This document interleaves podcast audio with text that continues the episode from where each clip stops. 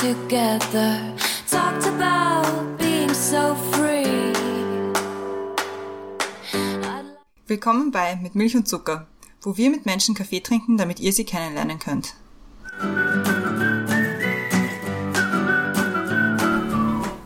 Willkommen zurück bei Mit Milch und Zucker. Neue Woche, neue Folge. Mein Name ist Christiane und im Zoom-Fenster neben mir ist wie immer die Brenda. Hallo. Hallo.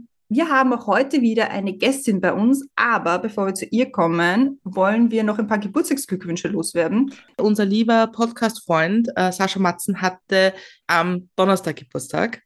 Und dem wünschen wir natürlich auch im Nachhinein nochmal auf diesem Weg alles, alles Liebe und Gute und Schöne.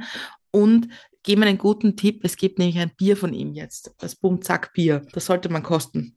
Am besten im Lokal habe die Ehre, weil das ist nämlich ein sehr cooles Lokal. Da haben wir auch Geburtstag gefeiert. Dann möchte ich natürlich meinen Brüdern alles Gute zum Geburtstag wünschen, die am Montag und Dienstag haben und äh, hoffentlich sich gut gehen lassen. Und ich glaube, in deinem Umfeld hat auch jemand Geburtstag. Stimmt, wenn die Folge rauskommt, nämlich am Samstag hat der Patrick Geburtstag, also auch an den Patrick alles, alles Liebe und Gute zum Geburtstag. Auch von mir. Und ich glaube, damit haben wir es durch mit den Geburtstagen. Wir sind ja nicht alleine hier. Es hört uns jemand ganz still und heimlich zu. Unsere heutige Gästin, nämlich. Hallo Evelyn, jetzt darfst du auch reden. Hallo, es war eine Freude zuzuhören. Alles Gute zum Geburtstag. Das ist sehr lieb von dir. Ähm, ich stelle dich gerne mal gleich mal den Leuten vor, mit wem sie es heute zu tun haben. Dein Name okay. ist Evelyn, haben wir schon äh, established. Du, wir kennen uns aus der politischen Vergangenheit, wie ich das so schön nenne. Du bist nämlich Landesvorsitzender der Jonas Wien und ähm, Clubvorsitzender im 19. Bezirk und äh, halt Bezirksrätin im 19. Bezirk. Bist aber auch Übersetzerin, soweit ich das weiß, für viele, viele Sprachen, also äh, Französisch, Mandarin, Englisch, Deutsch und alles halt so hin und her. Also wahnsinnig cool. ähm, und also darüber könnte man ja eigentlich auch reden. Aber worüber wir mit dir heute reden wollen, ist ein bisschen ein anderes Thema, ein bisschen ein ernsteres Thema, würde ich sagen. Und was das genau ist, erklärt jetzt die Brenda. Also das Thema haben wir, wie lebt man mit Depressionen? Wir haben in vergangenen Folgen schon öfter mit Psychotherapeuten gesprochen und wollen heute einmal die Perspektive wechseln, wenn es um mentale Gesundheit geht. Mentale Gesundheit und psychische Erkrankungen werden zwar immer häufiger diskutiert, aber trotzdem noch ignoriert, wenn es dann hart auf hart kommt. Du lebst mit Depressionen und hast die Diagnose Borderline bekommen und sprichst sehr offen darüber. Wir wollen mit dir über deine Diagnose sprechen, darüber, warum du deinen Weg öffentlich gehst, ob die Darstellung von mentalen Krankheiten in der Öffentlichkeit mit dem Erlebten übereinstimmt und wie man Betroffenen helfen kann, ohne ihnen zu sagen, sie sollen es doch einfach nicht so schwer nehmen. Aber wir fangen wie immer an mit den Questions to go und die Christiane hat die erste. Genau. Bist du bereit? Ich bin ready. Sehr gut. Film oder Serie? Serie. Ausschlafen oder früh aufstehen? Ausschlafen. Inspiration hole ich mir durch. Freunde. Als Kind wollte ich werden. Erwachsen. Blöde Idee. Der beste Ratschlag, den du je bekommen hast. Nimm's nicht so ernst. Womit kann man dir eine Freude bereiten? Mm, Schokolade. Wenn du ein Video haben könntest von einer Situation deiner Wahl aus deinem Leben, welche wäre es? Dass wir den Josef zur Bauersucht Frau angemeldet haben. Schalten kann ich am besten bei. Klavier spielen. Welches Lied darf auf keiner Playlist fehlen? Das sind Fragen, hey. Something Good von OJ. Danke sagen möchte ich. An euch, an meine besten Freundinnen und Freunde und alle, die mich unterstützen und auch kritisieren. Und wie trinkst du deinen Kaffee? Schwarzen ohne Milch, weil ich laktoseintolerant bin.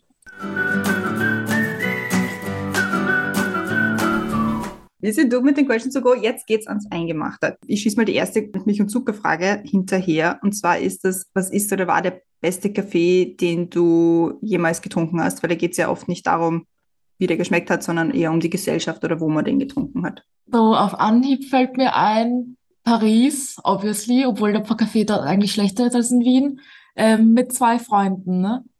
ähm, an meinem letzten Tag dort. Du hast ein Auslands- oder Austauschsemester gemacht?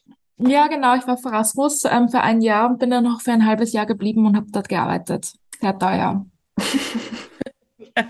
ja, also ich habe auch eine Bekannte, die in Paris gelebt hat länger und sie hat gesagt, man gewöhnt sich an lange Metrofahrten und Kakerlaken.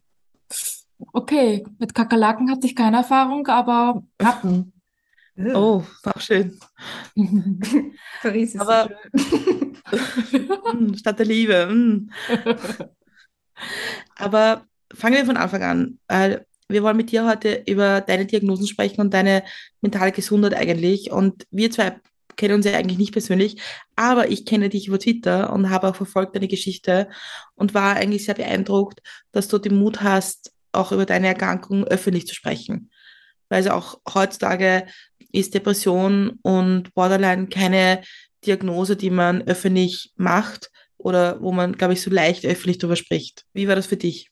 Ähm, ja, danke. Also, weil es ist gefühlt sowas wie mein Tagebuch, wo sehr viele weirde Sachen auch kommen.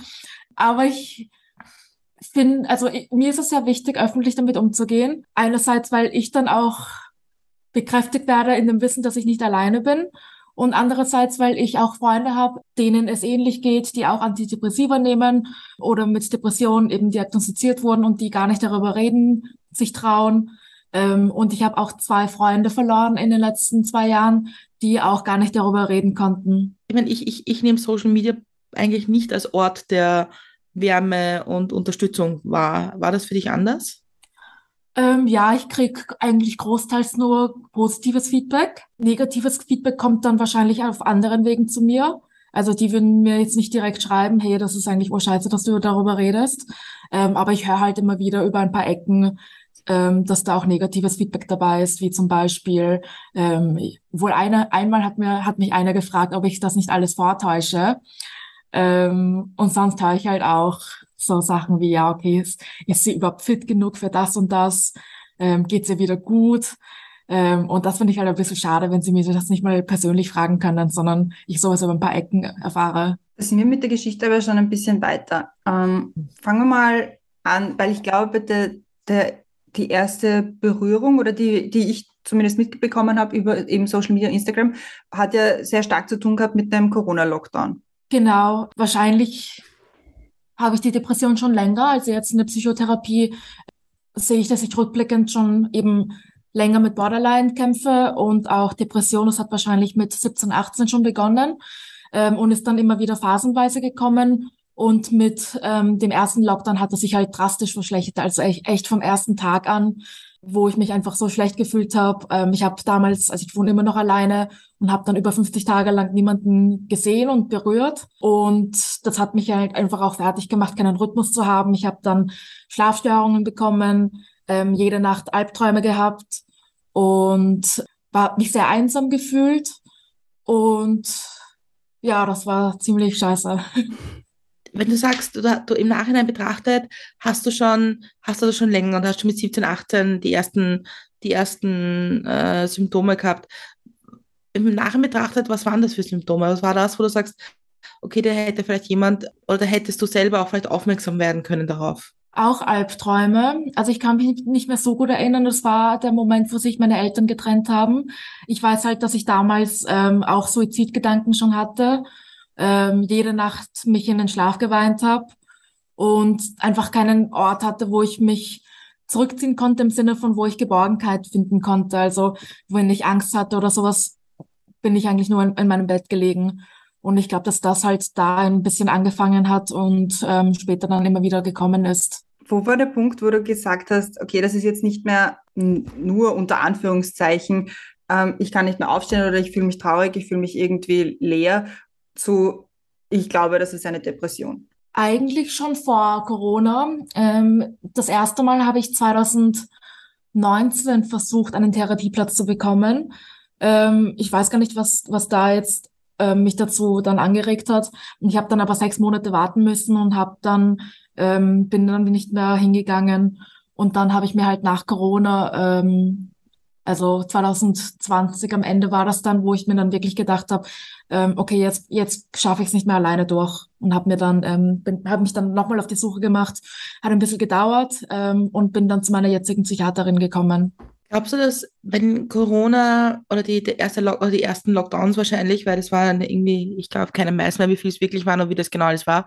Ähm, glaubst du, äh, wenn das anders gewesen wäre oder du Hilfe bekommen hättest können, glaubst du, wäre das für dich leichter gewesen? Auf jeden Fall. Also ich glaube, hätte es den Lockdown gar nicht gegeben oder die Lockdowns, ähm, wäre es vielleicht später ausgebrochen aber es wäre definitiv ausgebrochen. Ich habe die Wochen davor schon gemerkt, dass ich mich sehr schlecht konzentrieren konnte. Ähm, das hat sich dann eben mit dem ersten Lockdown dann auf, also schnell verschlechtert. Ähm, hätte ich Hilfe bekommen können damals, wäre das gut gewesen, weil ähm, man ja das größte Symptom von solchen Sachen sind ja die eigenen Gedanken. Ähm, und dann hätte ich wahrscheinlich früher lernen können, damit umzugehen. Diese Einsamkeit im Lockdown und dieses irgendwie keine Menschen zu sehen und keine zu berühren, glaubst du, würde dir das heute auch noch Schwierigkeiten machen oder kannst du damit besser umgehen? Ich kann mittlerweile ein bisschen besser damit umgehen, weil in solchen Momenten denke ich mir halt oder habe ich mir oft gedacht, ja, ich bin ja denen eh nicht so wichtig, die haben ja einen Partner oder die wohnen ja mit irgendwem gemeinsam, die haben ja ihre eigenen Freunde, ähm, die haben jetzt sicher nicht die Energie oder die Zeit, mit mir abzuhängen. Das war ein großer Gedanke während den Lockdowns, auch mit diesen Vertrauenspersonen oder wie auch immer die geheißen haben. Also das war für mich sehr schwierig. Heute fühle ich das schon noch manchmal, aber ich lerne eben auch in der Psychotherapie, wie ich damit umgehe, ähm, dass ich durchaus Freunde anrufen kann ähm, und mich nicht in diese Einsamkeit ähm, hineinfallen lassen muss. Also ich habe es auf Twitter mitbekommen, bei dir ist es dann alles ein bisschen eskaliert bei einer Reise nach Nizza, oder? Ähm, genau, das war im März dieses Jahr. Ähm, da war ich für ein Seminar in Frankreich. Es war eigentlich alles super schön. Also ich hab, war davor in Paris, habe meine Freunde getroffen ähm, von damals und war dann bei diesem Seminar, habe dort auch coole Leute kennengelernt.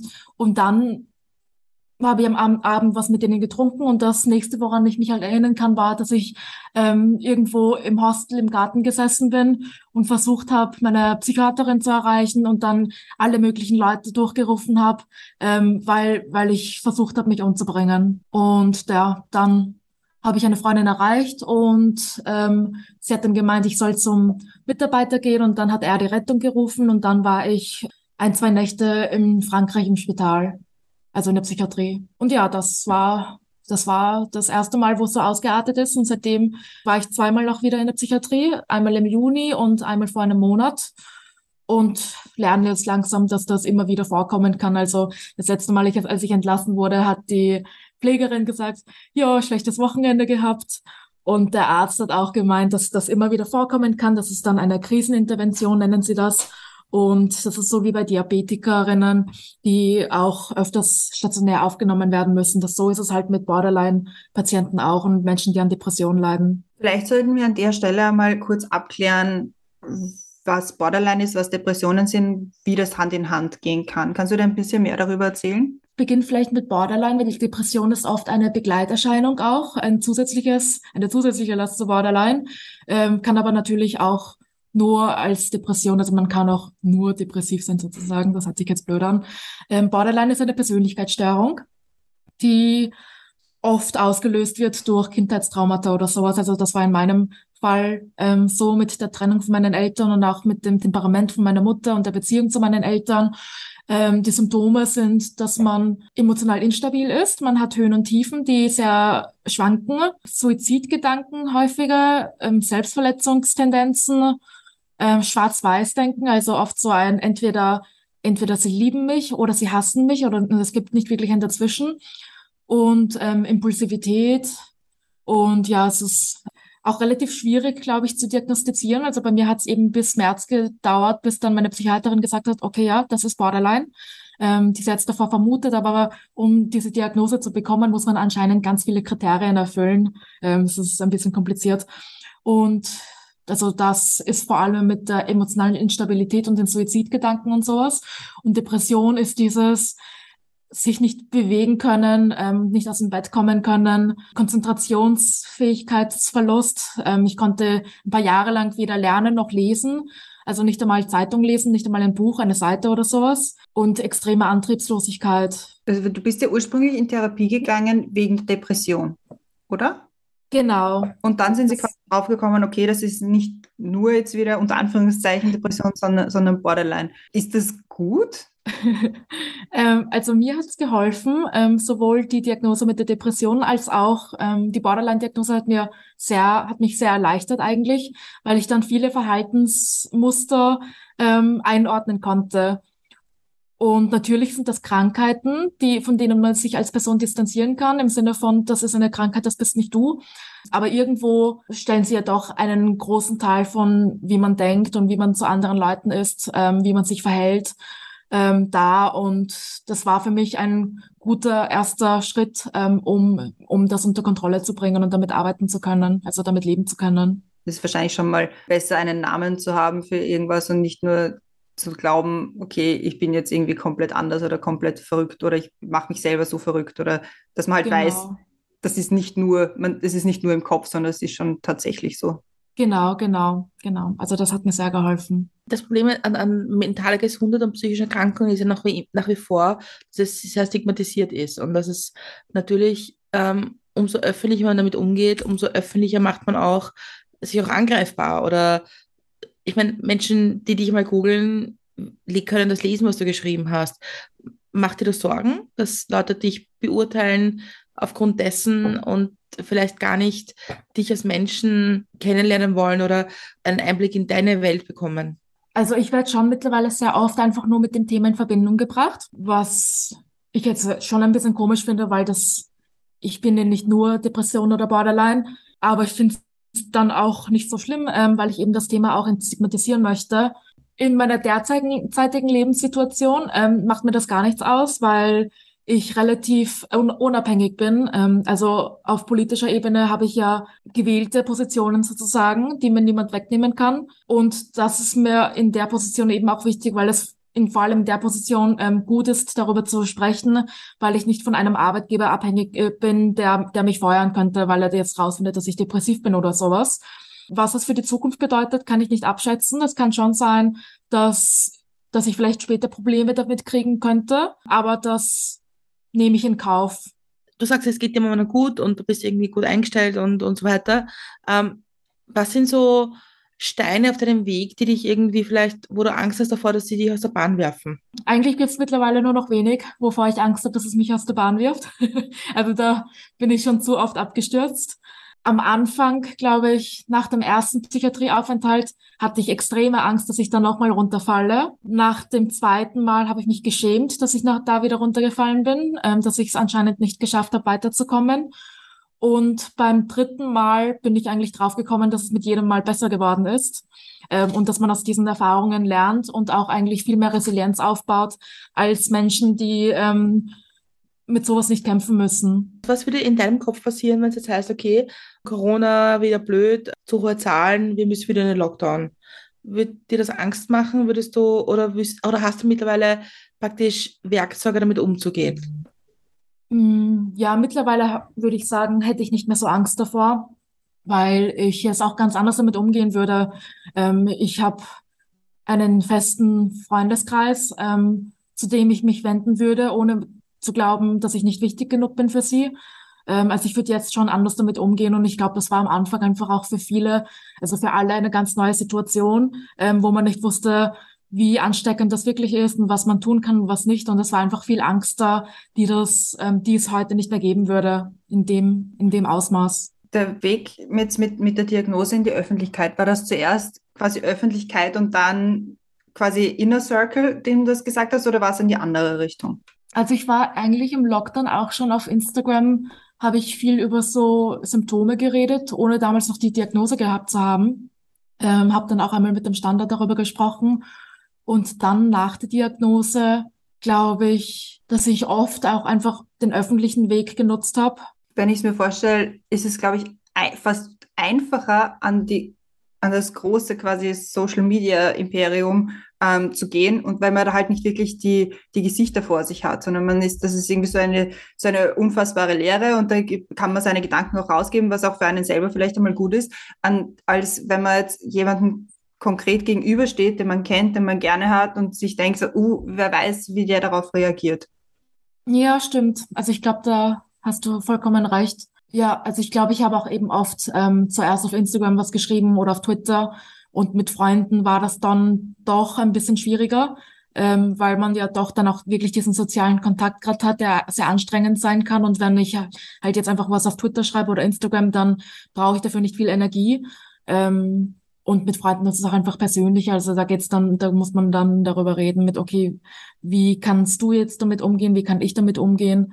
Ähm, und das ist dann nochmal eine Stufe schwieriger, finde ich. Haben eigentlich deine Ärztinnen und Ärzte gefunden, dass es eine gute Idee ist, dass du öffentlich über deine Probleme und über deine Erkrankung sprichst? Oder haben die gesagt, irgendwie nicht so? Ähm, sie haben dazu sich nicht wirklich geäußert. Also sie wissen beide, ich habe eine Psychiaterin eine Psychotherapeutin. Sie wissen beide, dass ich öffentlich damit umgehe.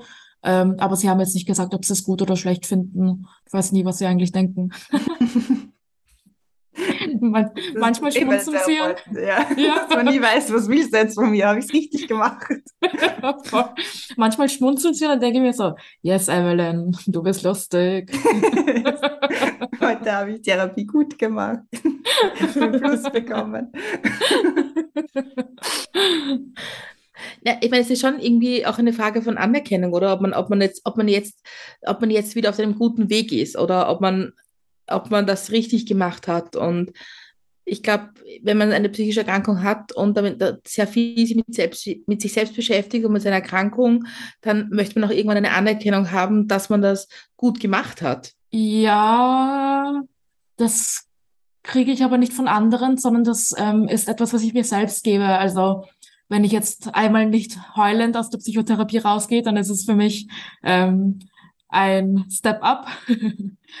Und ähm, es sind täglich Sachen, wo ich dann drauf komme, okay, heute habe ich ein bisschen anders drauf reagiert als sonst. Ähm, und das ist schon mal besser. Also man lernt ja bei der Psychotherapie, ich bin in Verhaltenstherapie, ähm, wie man bestimmten Situationen und auch negativen Gedankenspiralen umgeht.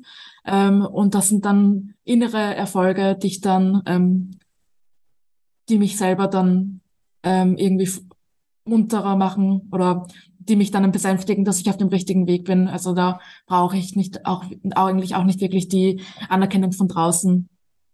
Also funktioniert das bei dir schon auch dieses, dieses selbst mit sich zufrieden sein und sagen, okay, ich habe das jetzt gut gemacht und sich selbst irgendwie belohnen oder, oder auch selbst äh, anerkennen, dass man das gut gemacht hat. Weil ich nehme mal an, dass in der Phase, wo es dir nicht gut geht, dass das vielleicht nicht so einfach ist das in sich selber zu finden? Ja, also die Gedanken ähm, sind sehr unterschiedlich von je nachdem, wie, wie man sich gerade fühlt. Bei mir ist wahrscheinlich genauso. Also wenn ich mich besser fühle, dann sehe ich diese Erfolge, die ich gemacht habe, als Beispiel ähm, dieser emotionale Instabilität von mir. Ähm, die ist, hängt extrem zusammen mit der Beziehung zu meinen besten Freundinnen. Und wenn ich da zum Beispiel irgendwas verbock, das war vor ein paar Wochen so, dann hatte ich das Gefühl, dass sie mich einfach hassen. Und das hat mich extrem runtergezogen. Also das war für mich ähm, so, dass ich nicht selbstständig war, sondern abhängig davon, was andere, vor allem meine besten Freundinnen, ähm, von mir denken oder was ich mir einbilde, was, was sie von mir denken. Und letztes Mal hatte ich, letztes Wochenende hatte ich eigentlich wieder so ein Gefühl mit zwei anderen Freunden, wo ich, wo ich dann aber nicht so um, emotional umgefallen bin. Also da habe ich dann darüber nachgedacht, so, okay, bilde ich mir das vielleicht ein, ähm, vielleicht rede ich mal einfach mit denen. Und das war für mich, ähm, das klingt jetzt irgendwie komisch, aber ein großer Erfolg, weil ich meine emotionale Stabilität nicht so von an anderen abhängig gemacht habe. Also das war ein ähm, Erfolg. Hast du eigentlich auch Momente, wo du, wo du sagst, wir auch schon drüber geredet haben, ähm, wenn man dich googelt, dann sieht man das gleich und du wirst halt auch darauf angesprochen. Ähm, Gibt es auch Momente, wo, wo du sagst, so eigentlich habe ich jetzt so keinen Bock drüber zu reden, oder ist das dann was, wo du sagst, so, na gut, ich rede trotzdem darüber, weil es ist mir wichtig, dass man darüber redet? Ja, ich denke es mir schon öfters. Also ich glaube, dass auch viele denken, dadurch, dass ich öffentlich damit umgehe, dass ähm, ich auch eine gute Ansprechperson bin, wenn es ihnen schlecht geht. Und da denke ich mir halt oft, ähm, dass ich keine Ärztin bin, ich bin keine Therapeutin, ich kann da wenig tun. Ähm, und gleichzeitig sind das halt öfters auch Momente, wo ich mir denke, ähm, ich habe eigentlich gerade nicht die Zeit dazu oder nicht die Kraft. Ähm, aber dann rede ich oder schreibe ich dann halt trotzdem darüber, ähm, wenn ich irgendwem halt ein bisschen helfen kann oder sowas oder zumindest irgendwie aufzeigen kann, wo man sich melden kann, dann passt das auch. Weil es gerade so gut passt, stelle ich dir jetzt gerade gleich die zweite mit Zuckerfrage. Und zwar ist das, was kann man von dir lernen? Ein Symptom von Borderline ist auch ein fehlendes Selbstbild. Das habe ich vorhin vergessen. Ich glaube, das passt jetzt ganz gut dazu, weil ich keine Ahnung habe ich vielleicht Resilienz, also wie man mit Niederschlägen umgeht, dass es immer einen Weg raus gibt. Kann man vielleicht von dir lernen, äh, um Hilfe zu bitten? Ja, kann, ja, mh, das kann ich mir schon gut vorstellen. Also wahrscheinlich selber lernen müssen, oder? Ja, genau, das muss ich immer noch lernen. Also, ähm, aber auf jeden Fall ähm, sich Hilfe auch zu suchen, ähm, sei es durch Telefonseelsorge, Rat auf Draht oder Krisenintervention oder psychosozialer Notdienst ähm, oder auch Therapie und im schlimmsten Fall auch Polizei und Rettung, also die Rettung rufen und dann kommt die Rettung zu dir, auch wenn man, da muss man nichts gemacht haben, sondern einfach nur sagen, ähm, ich, ich schaff's gerade nicht, ähm, ich traue mir nicht selber über den Weg. Und dann kann man auch die Rettung rufen, die dann herkommt. Das kommen, ähm, kommt wahrscheinlich auch die Polizei und der Amtsarzt und dann wird man zur Psychiatrie gefahren, wo man dann mit einem Facharzt ähm, sprechen kann und eventuell eben eine Nacht auch dort bleiben kann. Ich meine, ich habe es jetzt sehr gezielt gefragt wegen dem Hilfesuchen, weil das, alles, was du sagst und diese Erfahrung, die du gemacht hast, das ist ja, glaube ich, auch etwas, wenn, wenn es einem schlecht geht oder wenn man nicht weiß, wo man hin soll mit sich, ist es ja schwere Schritte. Es sind schwere Schritte, um Hilfe zu bitten, Hilfe zu suchen und an die richtige Stelle zu geraten. Ja, es ist auch sehr anstrengend, ähm, vor allem bei der Therapiesuche nach einem Therapieplatz, weil da muss man ähm, ziemlich sicher, ähm, kommt man da beim ersten Anruf nicht gleich zu einem Platz. Ähm, ich musste etliche Therapeuten anrufen, da musst du jedes Mal erklären, warum du glaubst, Therapie zu brauchen. Und das ist schon sehr anstrengend. Ähm, für mich war es damals auch ein bisschen erniedrigend. Und es war einfach erschöpfend, das dauernd irgendwie erklären zu müssen. Das war auch bei der Einweisung in die Psychi Psychiatrie beim ersten Mal so. Da musste ich es mal dem Portier erklären, okay, ich will mich selber einweisen. Und dann musste ich es der Triage erklären. Und dann musste ich es nochmal bei der Aufnahme erklären. Also das waren drei, vier Mal, wo ich rechtfertigen musste, warum es mir schlecht geht und warum ich glaube, Hilfe brauchen zu müssen. Ähm, und natürlich ist es auch eine Hürde, auch den, die Telefonseelsorger anzurufen oder die Rettung vor allem. Ja, das, das habe ich mir nämlich gedacht, wie du gesagt hast, Rettung oder Polizei anrufen. Also, dass man an dem Punkt ist, dass man die Rettung anruft, da ist ja davor schon extrem viel passiert, dass man dann doch noch so ein bisschen die Kraft hat und sagt so, eigentlich will ich das nicht, eigentlich will ich das ganz in die andere Richtung und dann irgendwie nochmal zum Hörer greifen und, und jemanden zu sagen oder halt die Rettung zu rufen. Ähm, was, was mich zur Frage bringt, was passiert dann auch? Also sagen die dann so, ja, okay, es kommt gleich jemand vorbei, also so, wie man es halt sich denkt bei Beamten mhm. auch. Ähm, oder wie schnell, wie schnell geht das? Ähm, also ich habe die Rettung bisher noch nicht selber gerufen. Ähm, vielleicht schaffe ich es das nächste Mal. also letztes Mal hat ein Freund von mir die Rettung gerufen. Die waren, glaube ich, schon ziemlich schnell da, ähm, haben halt natürlich den einen Freund von mir gefragt, okay, ähm, was ist passiert? Ähm, weißt du, ob irgendwelche gefährlichen Gegenstände da sind oder was passiert ist? Ähm, und dann war die war zuerst die Polizei bei mir und ist halt reingekommen und hat gemeint, okay, wir bleiben jetzt kurz da und leisten dir ein bisschen Gesellschaft. Ähm, die Rettung kommt dann vielleicht noch und der Krankentransport ähm, und der Amtsarzt. Und dann wirst du auch mit einem Fachkundigen sprechen können, aber wir bleiben jetzt mal da und ähm, leisten dir einfach Gesellschaft. Und dann haben wir ein bisschen geplaudert und es war eigentlich voll nett, da geht's mir schon mal auf einmal, also schon, schon wieder besser. Und ja, dann war der Amtsarzt kurz da von der Polizei und dann ist der Krankentransport gekommen, da ist die Polizei noch mitgefahren und dann sind wir ins Otto-Wagner-Spital gefahren. Also die, die sind sehr, in dem Fall sehr, sehr gut damit umgegangen, finde ich. Ich denke mal, so wie du es erzählst, ja, und sagst, okay, da musst du dein Portier erklären und der Triage und dem Arzt und Aufnahme und da, da, da, da musst du halt schon auch selbst sehr sicher sein, dass du das willst. Also ich kann mir vorstellen, wenn, wenn, wenn, wenn man in einer Phase ist, wo es nicht gut geht und wo man auch ein bisschen hadert mit sich, ob man das überhaupt will oder ob man dort bleiben möchte oder ob man diese Hilfe braucht oder ob man sich doch was tun will, dann sind es so viele Hürden, dass man vielleicht irgendwann sagt, naja, okay, geht eh wieder, ich gehe jetzt nach Hause. Ja, ja, und ich glaube, es ist auch ähm, ein großer Schritt zu sagen, ich, ich muss in die Psychiatrie. Ähm, also beim ersten Mal war es so, dass ich, dass meine Freunde gesagt haben, okay, Evelyn, so geht's nicht mehr weiter. Ähm, du musst dich einweisen. Und am Tag von der Einweisung bin ich dann halt mitgegangen mit meinen Freunden und dann war ich dort noch so, eigentlich geht's mir eh wieder besser, das brauche ich eigentlich nicht. Aber ja, und dann war ich dort und habe dann schon gemerkt, okay, es ist vielleicht keine schlechte Idee. Ähm, nur weil es mir jetzt heute vielleicht besser geht, heißt es nicht, dass ich in zwei Tagen oder einem Monat wieder genauso abstürzen kann. Und besser jetzt Hilfe zu suchen, als ähm, abzuwarten, ob das schlimmer wird.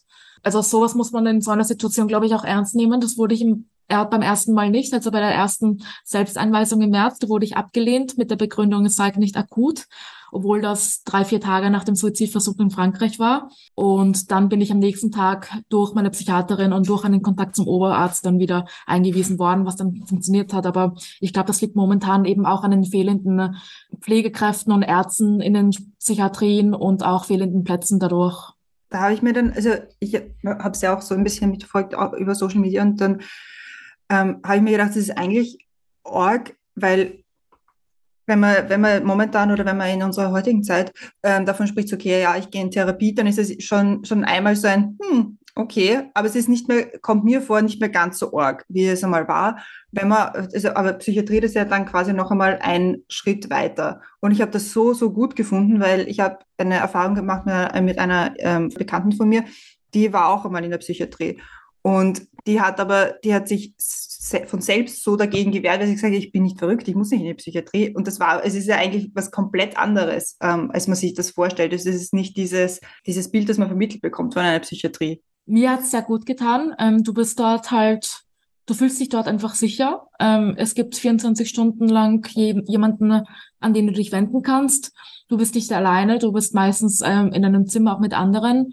Und ich habe dort dann gesehen, dass die Psychiatrie gar nicht so die Ultima Ratio sein sollte, wie es für viele ähm, klingt. Ähm, die Frauen, die mit mir im Zimmer waren, die waren alle nicht zum ersten Mal dort, alle wegen Suizidversuch und Depression. Und alle haben gesagt, sie hätten früher herkommen sollen. Also man kann sich das auch anschauen, bevor es zu spät ist, sozusagen. Es gibt auch die Möglichkeit, ähm, ich war jetzt ähm, jedes Mal auf der Akutstation, aber es gibt auch die Möglichkeit einer stationären Psychotherapie oder Tagesklinik. Ähm, da gibt es mehrere Möglichkeiten in Wien, auch nach Bezirken aufgeteilt. Und da kann man sich schon hinwenden, bevor es, äh, bevor man richtig tief stürzt oder wenn man einfach glaubt, okay, ich schaff's gerade nicht ganz allein ähm, durch den Alltag, vielleicht ähm, nehme ich mir die Zeit und für eine Tagesklinik oder für eine sozusagen auch stationäre Psychotherapie, die dann bis zu drei Monate, glaube ich, dauert, ähm, wo du sehr intensiv ähm, Psychotherapie, Psychotherapie bekommst. Und wie hat dein Alltag dort ausgeschaut? Es war sehr geregelt. Ähm, unter der Woche äh, sind wir um sieben aufgeweckt worden, haben Frühstück bekommen, die ersten Medikamente und dann gab es mal zwei Therapieeinheiten. Also es gibt dort mehrere Therapiemöglichkeiten. Es gibt Psychotherapie, Ergotherapie, das ist, wo man ein bisschen was bastelt. Beschäftigungstherapie, da kann man Mandalas malen oder puzzeln oder einfach was lesen. Ähm, Physiotherapie, da wird man gezwungen, ein bisschen rauszugehen, zu spazieren oder ähm, auch verschiedene Übungen zu machen, je nachdem, ähm, was der Bedarf gerade ist. Und irgendwas vergesse ich noch, aber es gibt verschiedene Therapiemöglichkeiten, wo man dann auch sehen kann, was einem gut tut in solchen Situationen, was man dann auch mit nach Hause nehmen kann. Ähm, also zwei, zwei Therapieeinheiten am Vormittag und dann gab's Mittagessen, dann nochmal einmal Therapie am Nachmittag. Dann gab's um drei die Jause, Stritzel und Kaffee, that was the best. ähm, ja, und dann war eh schon Abendessen und dann ein bisschen spielen mit anderen oder einfach nur allein sein im Bett und Netflix schauen oder schlafen. Also es war ein geregelter Tagesablauf, was auch geholfen hat, weil man, wenn man depressiv ist oder sowas, ja oft auch es an dieser Struktur fehlt, ähm, zu der man sich nicht aufraffen kann. Wochenende war langweilig, da gab's nix. Da haben wir dann versucht, einen mobilen Friseur zu finden, weil die Frauen in meinem Zimmer auf einmal auf die Idee gekommen sind, dass sie unbedingt ihre Haare schneiden lassen wollen. Und dann haben wir den Pfleger überredet, dass ähm, ein mobiler Friseur herkommen könnte. Also haben wir versucht, ein paar durchzurufen, waren so auf, hi, wir sind ähm, im Spital und kommen nicht raus, aber hätten gern einen Friseur. und bei einer haben wir es dann tatsächlich geschafft. also es, war, es waren ganz witzige Erfahrungen. Ähm, und die Menschen, die ich dort kennengelernt habe, sind mir auch sehr ans Herz gewachsen und finde ich auch viel stärker als alle Menschen da draußen, weil die alle dort waren, ähm, weil sie wollten, dass es ihnen wieder besser geht und die jeden Tag mit ihren Gedanken kämpfen müssen. Wenn wir jetzt schon bei fröhlichen Sachen sind, stelle ich mal die dritte große mit Milch und Zucker Frage, die jetzt vielleicht komisch klingt, was bringt dich zum Lachen? Eigentlich das soll alles. jetzt nicht so rüberkommen, wie, wie wenn man depressiv ist. Naja, dann lach doch mal ein bisschen. Das hilft doch auch. Also es soll jetzt nicht so rüberkommen. Nein, nein, gar nicht. Ähm, eigentlich lache ich sehr viel. Also ich bin ein sehr fröhlicher Mensch und deswegen merken es auch viele nicht, dass ich ähm, eigentlich mit psychischen äh, Erkrankungen kämpfe. Ich war letztens bei meinem Hausarzt weil ich eben wieder Medikamente gebraucht habe. Und er hat dann, er war dann recht überrascht und war so, okay, ähm, wie Psychiatrie? Und ich war so, ja, sie, sie sollten den Brief eh bekommen haben, hat er kurz nachgeschaut und dann war er so, Herst, da kommen rein wie der ärgste Sonnenschein und dann lese ich sowas.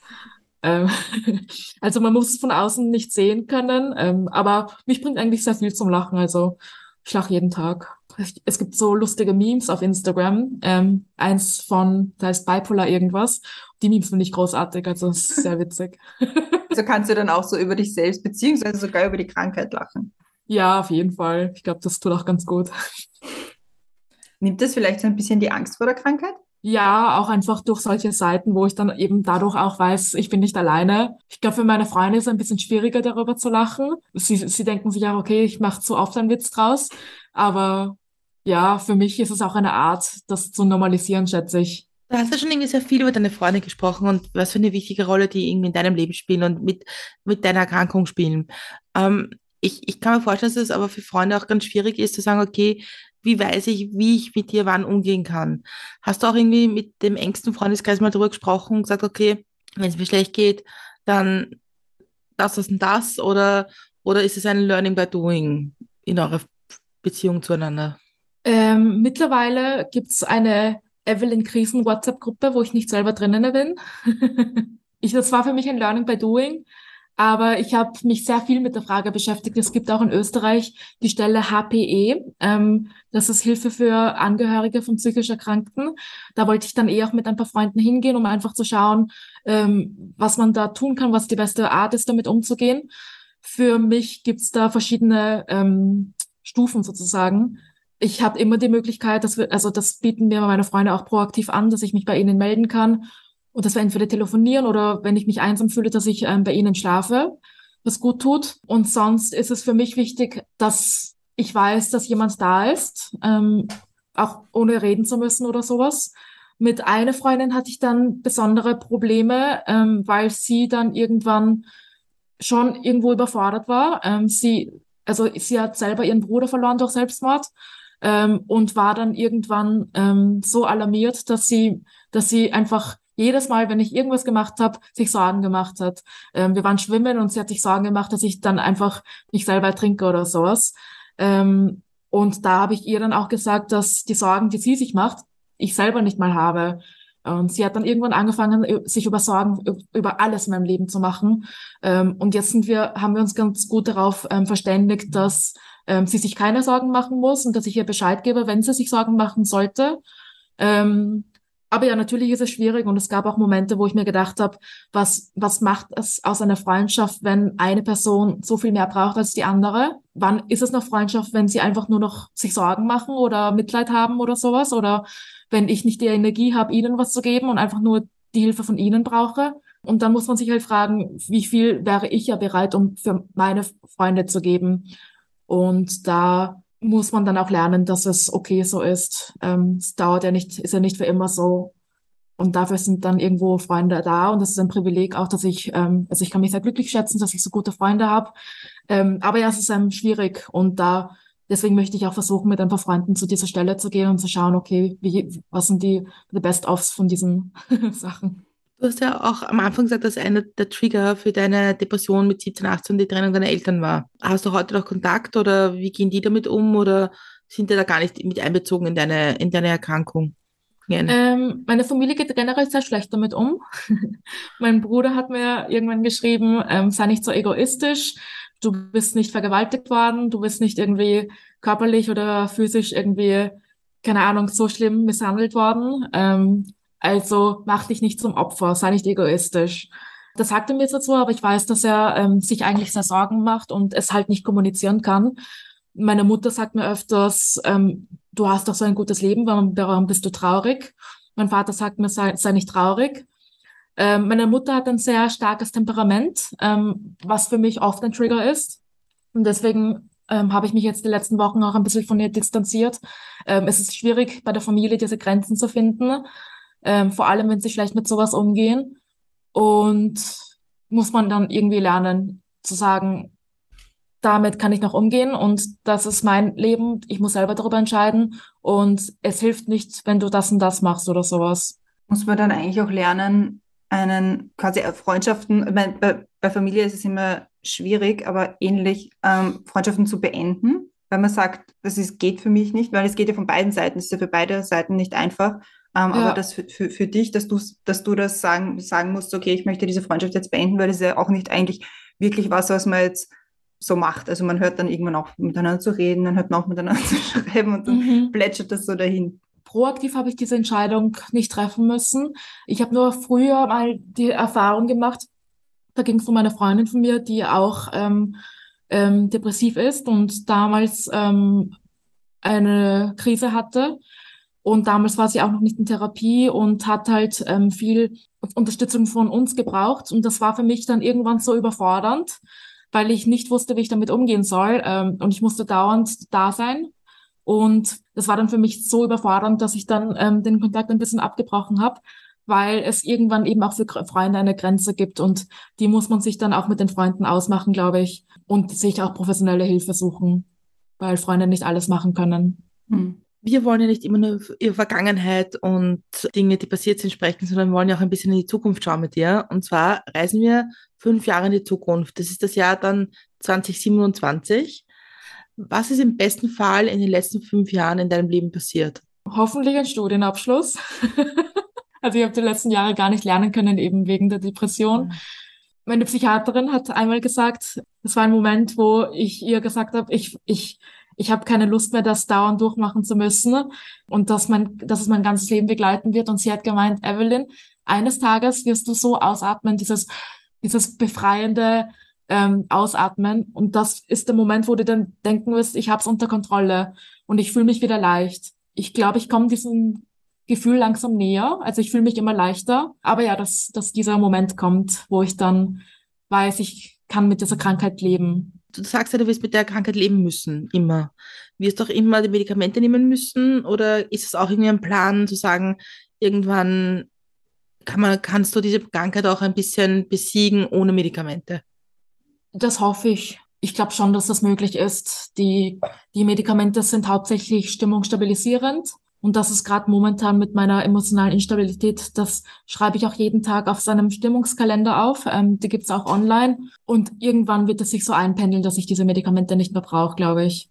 Wirst du, glaubst du, in Wien bleiben? Wirst du irgendwie versuchen, dein Leben wirklich zu organisieren? Oder glaubst du, wirst du irgendwann für dich einen Cut machen und sagen, so, jetzt mache ich ganz was anderes, einfach um auch der Vergangenheit ein bisschen zu entfliehen? Das habe ich mir auch schon überlegt. Das war nach dem zweiten Suizidversuch. Da habe ich mir gedacht, so, okay, Evelyn, irgendwas musst du ändern. Vielleicht machst du einfach einen Cut bei allem und machst irgendwas anderes.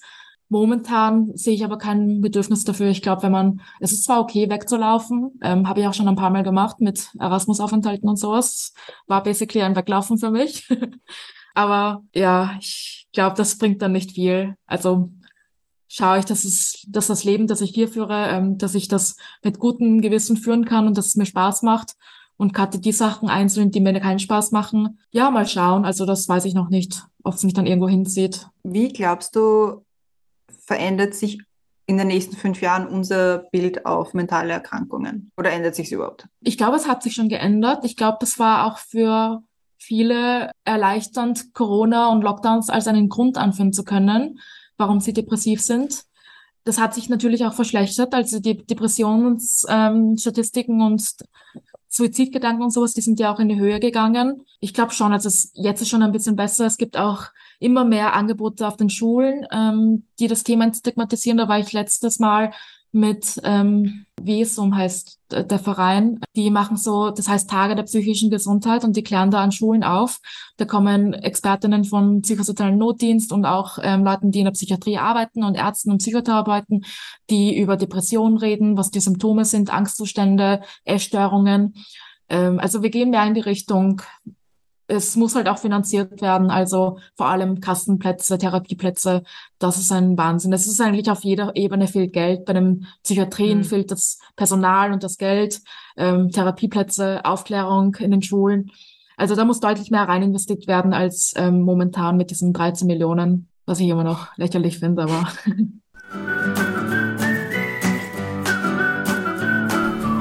Damit würde ich sagen, für heute sind wir am Ende angelangt. Ich stelle gleich die, diese berühmt-berüchtigte, gibt es noch etwas, was du uns sagen willst oder den Hörerinnen und Hörern sagen möchtest, äh, Frage.